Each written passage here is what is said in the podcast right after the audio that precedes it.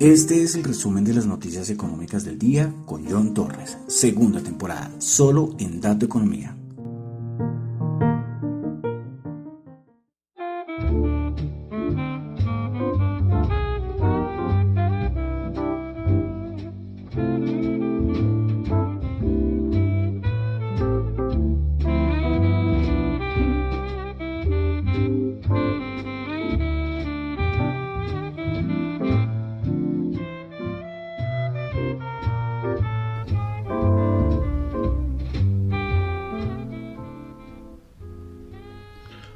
Buenas noches a todos. Son las 8 y 38 de la noche. Coloqué que iba a empezar a las 8 y media y no. Comencé 8 minuticos después. Bueno, mi nombre es John Torres y este es el resumen de las noticias económicas del día de hoy, miércoles 23 de febrero del año 2022.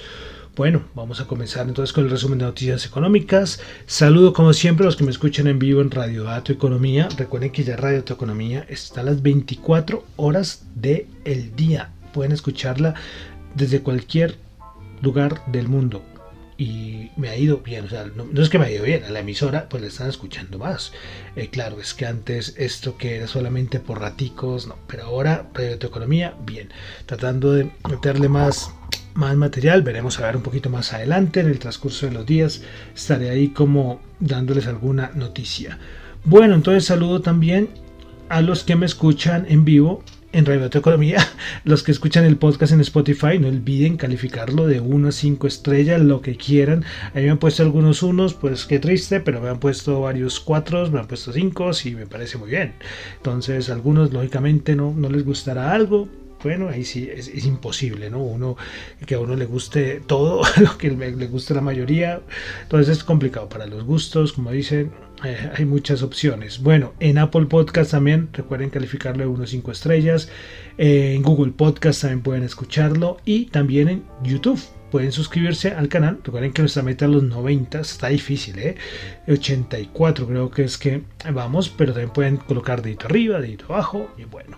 Listo. Entonces vamos a comenzar con el resumen de noticias económicas. Recuerden que lo que yo comento acá no es para nada ninguna recomendación de inversión. ¿eh? Esto es muy, siempre les diré que es muy importante que ustedes hagan sus propias investigaciones y más con el, con el mercado que tenemos este año, eh, hay que analizar las cosas muy bien antes de tomar alguna decisión. ¿eh?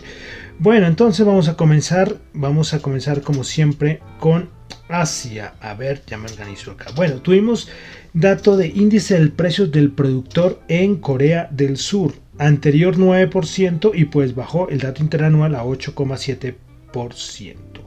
Bueno, de China dos cositas. Es que JP Morgan sacó el datico hoy que China posee aproximadamente el 84% del cobre mundial, el 70% del maíz, el 51% del trigo, el 40% de la soya, el 26% del petróleo crudo y el 22% de los inventarios de aluminio. Qué barbaridad lo de China, ¿no? Qué barbaridad. Por eso es que algunos datos que yo les decía, uff, no sé, que en el 2020, que hablaban de la próxima potencia mundial en 2030, decían, de China. Imagínense eso, el 84% del cobre mundial. Claro, tocará analizar, tocaría ponerse a analizar eh, el sector del cobre, el sector del maíz, el sector del trigo, pero, pero de verdad que yo quedé un poco como sorprendido un poquito con este dato de JP Morgan. Bueno, y siguiendo con China, eh, hoy el diario, que no me acuerdo, eh, ay, se me olvidó el, nombre del diario chino más importante, se me fue el nombre. Bueno, pues hoy colocó un tweet porque en Taiwán salieron como a, apoyar a, Ucrania por todo lo que está sucediendo. Y este, este periódico chino, que saben que allá todo es dominado por el gobierno chino, pues hizo una crítica diciendo que Taiwán está ansioso por llamar la atención sobre el tema de Ucrania, pero no hay disputa sobre la soberanía de Ucrania a pesar de las disputas en sus fronteras. Eh, y también dice que es que la soberanía de Taiwán, esta así nunca ha existido, que es solo cuestión de tiempo que su régimen sea erradicado. ¿Qué tal? Y como digo, fue el diario chino más importante, ¿no? Eh, en esa crítica a Taiwán. Yo les decía hace, no sé, el año pasado que que estar pendiente en cualquier momento sucedía esto que está pasando, que está, bueno, no es que está pasando, que sucediera que nos levantáramos con que China fue allí a, molestar y a fastidiar a Taiwán. Esto lo tenía más en mi, como no sé, a corto plazo, mediano plazo que lo de Ucrania y Rusia.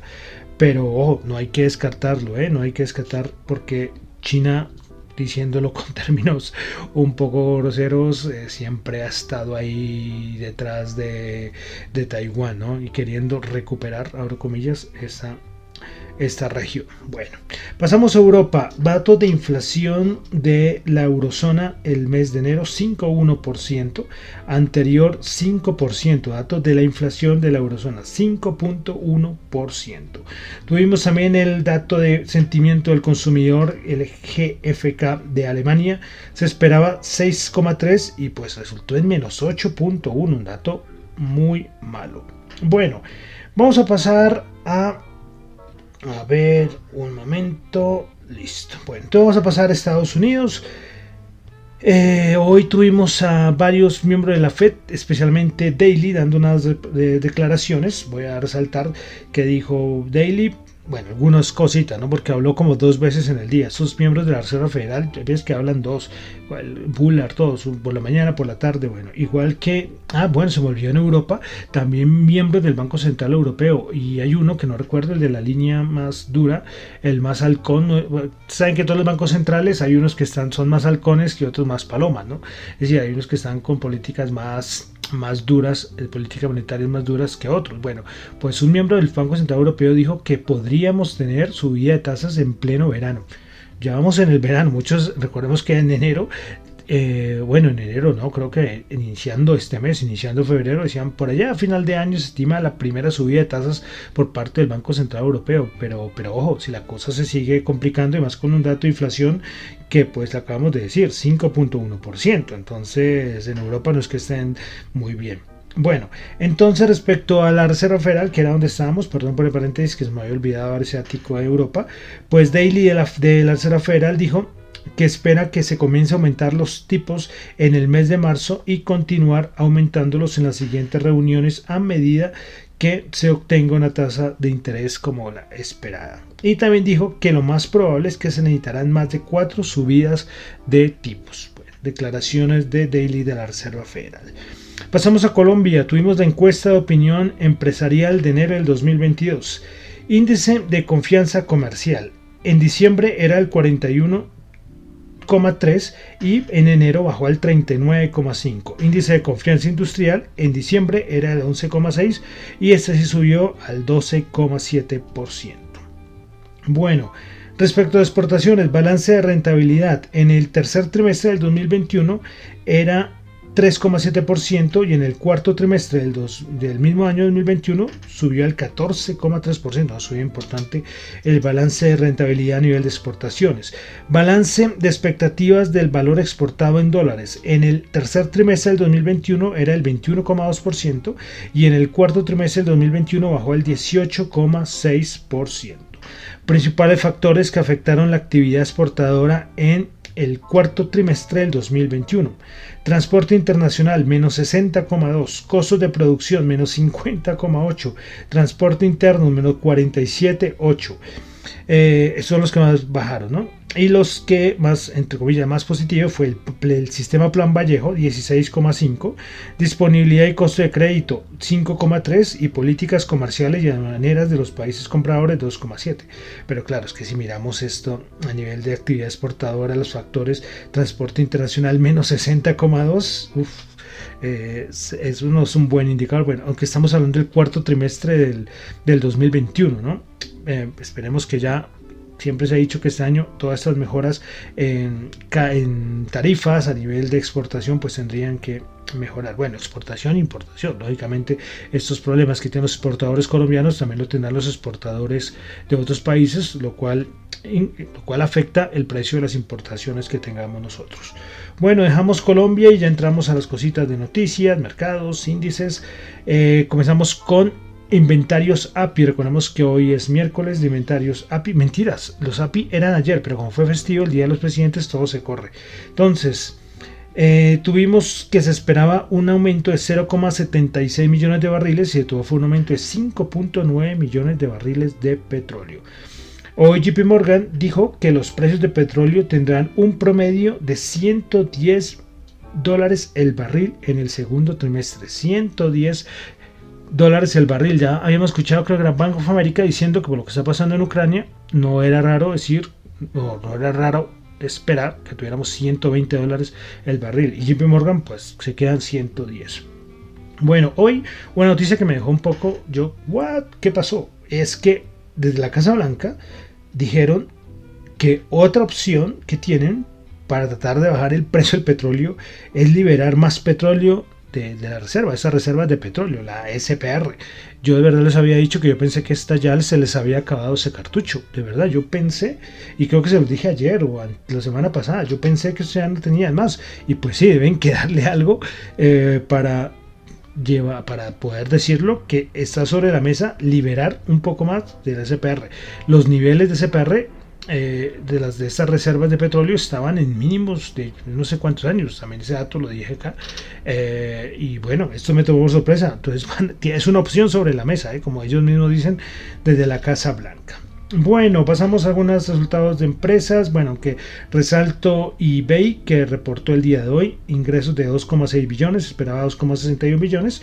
Beneficio por acción de 1.05, esperaban, se esperaba 99 centavos recuerden que yo solamente doy acá nada, un pedacito nomás de los estados financieros. Ustedes pueden verlos mucho más detallados en otros lugares y si van a tomar alguna decisión de inversión a nivel fundamental hay que devorarse esos estados financieros. ¿eh? Igual aquí en Colombia tenemos su Fabricato, Bancolombia, Grupo Argos, bueno, tenemos una lluvia de estados financieros, de reunión de, junta de accionistas todos esos días, entonces pendientes para todos los, los accionistas. Eh, bueno, y en Colombia, hoy la junta directiva del Grupo Sura determinó de forma unánime no aceptar la segunda OPA sobre acciones de Grupo Nutresa, presentada por Nugil Group, el grupo que está de representar Gilinski al considerar que una eventual aceptación de esta OPA desconocería aspectos relevantes para Grupo Sura y sus accionistas, como el valor fundamental del Grupo Nutresa y de su portafolio, la generación de valor, de acuerdo con la estrategia de mediano y largo plazo definida por Grupo Nutresa, la búsqueda de socios estratégicos con los que comportan comparten propósitos fundamentales y la aplicación de criterios ambientales, sociales y del gobierno. Bueno, conclusión, tremendo, tremenda parla, ¿no? Eh, lo importante, que la Junta Directiva del Grupo Sura determinó y de forma unánime no aceptar la segunda OPA sobre las acciones de Nutres. Esperan un valor mayor a nivel de la acción. Bueno, pasamos entonces, como siempre, ya a los mercados. Bueno, como pueden ver, lo antes yo decía lo de Rusia, lo decía al inicio cuando decía la Europa, pero ahora con la importancia que tiene esto, y además es que lo que está determinando el mercado es lo que está pasando entre Rusia y Ucrania. Bueno, ¿cómo comenzó el día de hoy? Primero que todo, ataques eh, DDoS por parte de los rusos a casi todos los sitios web del gobierno de Ucrania. Ahí comenzamos, la cosa comenzó un poco mal. Después, por medio de periodistas del Pentágono, el 80% de las fuerzas rusas, eh, fuente del Pentágono, el 80% de las fuerzas rusas están, se están acercando a la frontera con Ucrania y están en posiciones avanzadas y listas para atacar. Esto fue en las horas de la mañana, como digo, esto es un transcurso del día. Después, en las horas ya de la tarde-noche salió el secretario de Estado eh, Blinken de los Estados Unidos diciendo que Rusia invadiría Ucrania antes de que termine la noche. Eh, gracias a todas estas noticias, Zelensky, el presidente ruso, presidente de Ucrania, perdón, presidente de Ucrania, hablando en ruso, hoy trató de como trató de comunicarle al pueblo ruso que no apoyara este tipo de cosas que estaban sucediendo. También se supo que Zelensky llamó a, Putin, pero que no le contestó el teléfono el señor presidente de, Rusia. Entonces, complicada la cosa, estos o sea, en vez yo les decía ayer, Rusia se va a quedar ahí con esas dos regiones que ya son parte o va, o va a quedar un poco más. Pues parece, y todo señala que quiere un poco más. La cosa como difícil. Eh, hoy, por ejemplo, el gobierno de el, pues, el, gobierno de España recomendó a todos los españoles salir temporalmente de Ucrania lo antes posible y eso también esa medida también la han tomado otros países. Entonces eh, veremos, veremos a ver. Como digo, esto acá uno tiene que estar ahí. Bueno, estar 24 horas del día, pues estaría, eh, porque la cosa, pues complicada, ¿no? Complicada, complicada. Eso sí, se con supuestas sanciones. Eh, eso fue muy comentado y es que eh, esperaban mayores sanciones. Ayer yo les comenté esto de dos bancos y algunas cosas de exportación de tecnología. Bueno, unas canciones que la gente dice que estas sanciones son muy poca cosa para lo que está haciendo Rusia. Y es que dicen que es que si Rusia, la cosa, si Rusia llega a atacar o invadir mucho más Ucrania, ahí vendrían sanciones mucho más fuerte, es decir, Estados Unidos no y otros países no, mejor dicho, no sacaron a relucir todas las sanciones, sino que dicen, si la cosa se pone más, eh, Estados Unidos tiene más cómo sancionar a Rusia. Bueno, entonces esto es lo que sigue determinando el mercado. Eh, el problema es que si la cosa va así, vamos a tener en marzo, vamos a tener un marzo oh, eh, complicadito, ¿no? Porque vamos a tener todo esto unido a la Reserva Federal la gente está diciendo, ¿será que esto va a interferir con las decisiones de la Reserva Federal? Ayer que les daba las probabilidades, el, porcentaje de, de que ha bajado la probabilidad de que tengamos 50, aumento de 50 puntos básicos en marzo. Pero como esto cambia en cualquier momento, entonces eso es lo que está pasando. Difícil, difícil la situación. Esto de los conflictos, difícil. Ya muchos gobiernos, eh, Australia, Japón, bueno, toda Europa, rechazando lo que está pasando, pero, pero es que es lo que hay. Bueno, a nivel, hoy los contrativos volvieron a hablar. Eh, recuerden que ya ellos habían dicho, eh, los por parte de Nomura, que es los que más sigo, diciendo que era más fácil cuando estábamos en rebotes, ya es más fácil ver los 4000 perdiendo los 4200 que los 4700, algo así, cuatro, más de 4600. Y eso es lo que está pasando. Eso es lo que está pasando. Ahorita vamos a dar una revisión a los futuros. Normalmente saben que yo siempre doy solamente cómo cerró el spot, pero vamos a dar una revisión a los futuros porque la cosa, la, nochecita, la nochecita eh, tiene la pinta de que está va a estar volátil. Bueno, entonces pasamos a los índices. El Nasdaq 100 bajó 361 puntos, menos 2,6%, 13.509 puntos. Qué barbaridad lo del Nasdaq 100, ¿no? Una caída, recuerden cuando estaba, creo que eran 16.000. Es que la caída del Nasdaq este año, es que parece que fuéramos, yo no sé en qué mes del año, pero hasta ahora vamos en, en el mes de febrero. Qué añito, qué añito. es que hemos tenido unos añitos moviditos, ¿no? Bueno, entonces, principales ganadoras en el Nasdaq 100. Fíjense que el Nasdaq 100, pues son 100 valores y solamente 8 valores terminaron en verde.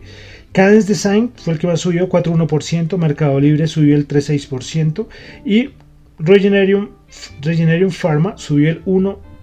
Vi para perdedoras, Airbnb bajó el 9,2%, Tesla bajó el 7% y Moderna bajó el 6,4%. Bueno, vamos ahora con el SP500. El SP500 el día de hoy bajó 4.225, mm, bajó 79 puntos, bajó el 1,8%. Bueno, recuerden que esos eran valores de soporte, los 4200, ¿eh? son valores importantes y es que los que hacen análisis técnico, que el análisis técnico, ahorita todo es importante, el análisis técnico, el análisis fundamental, todo con lo que está pasando en el mercado y es que esto si llega a perder con mucha fuerza los 4200 se va a, los, a la zona de los 4000. Recuerden lo que siempre hemos dicho, dónde irá a meter mano la, la, la, la FED. Hoy sacaba un banco de inversión, no me acuerdo quién era, que lo colocaba en 4.770. Casi todos se están alejando o se colocan por esa zona 4.770, 4.080, 4.800, 4.850, más o menos, pero todo el mundo ve perdiendo los 4.000 puntos.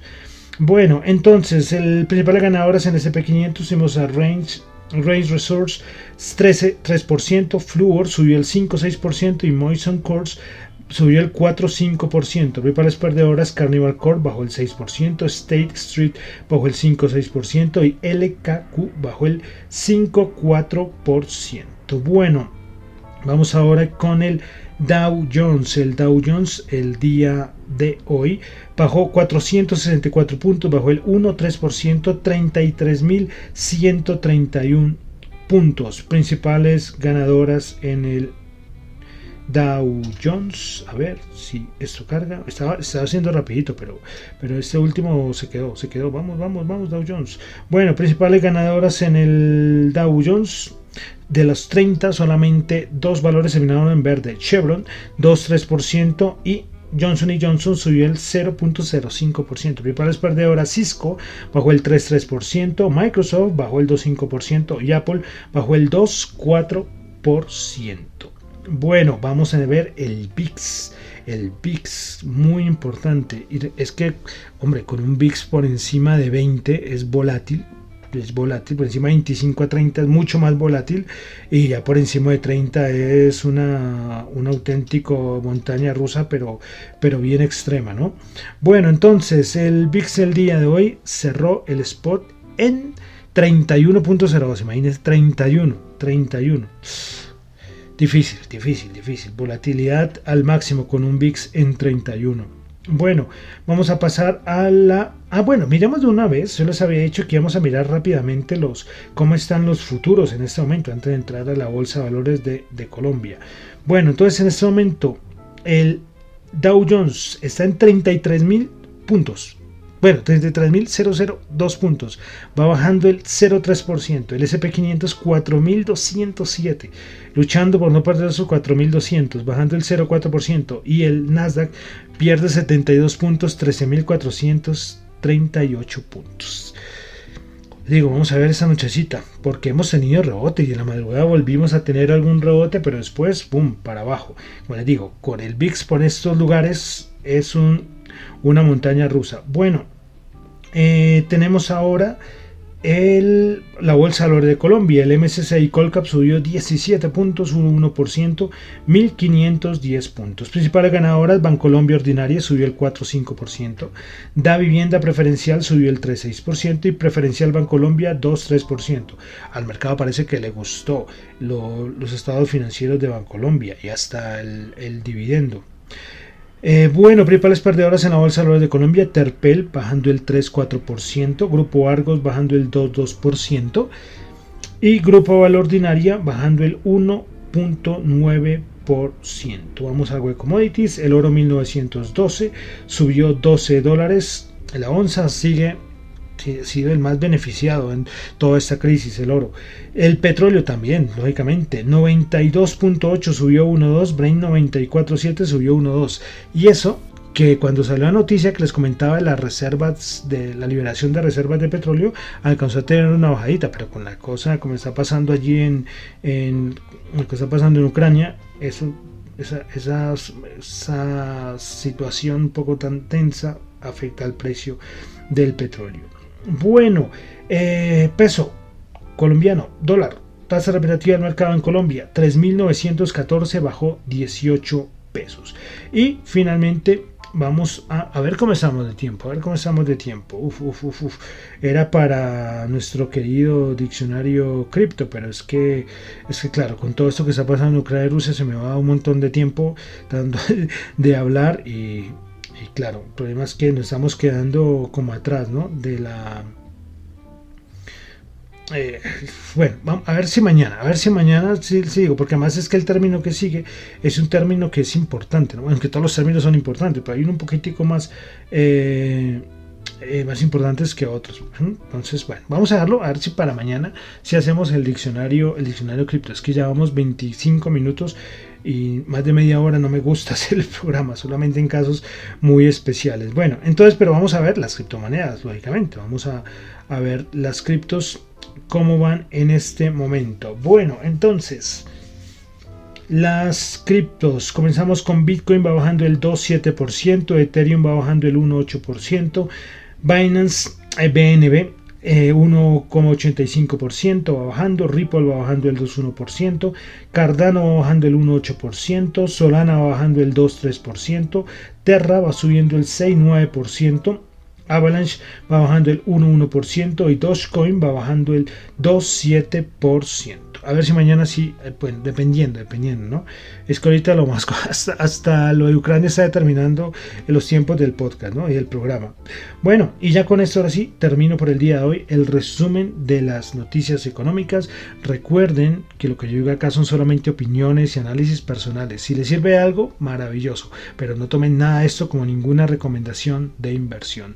Mi nombre es John Torres, me encuentra en Twitter en la cuenta arroba John J H O N T X U en la cuenta arroba Dato Economía y en el correo de la, de la emisora radiodatoeconomía arroba gmail.com sugerencias, aportes, todo es bienvenido por cualquiera de los tres medios, ¿no? por el correo, por las cuentas de Twitter pues no hay problema. Bueno, y vamos a terminar con música. Y yo les estoy pidiendo que me colaboren ahí en, el Twitter. Cuando digo que me colaboren, sin miedo, pueden proponerme todas las canciones. Y yo con gusto, con gusto de verdad lo, las, las, pongo aquí en el programa. Es decir, y, pero es decir, no, eh, recuerden que los que escuchan el, el podcast en YouTube, sí, nada de música, porque allá me jalan, me jalan las orejas, ¿no? Entonces no se puede.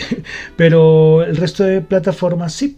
Y hoy vamos a cerrar con una canción que es recomendación del tuitero arroba SearchTCC con una canción del año 1978 de la banda de Los Ángeles, Toto, con su canción Hold the Line. Muchísimas gracias.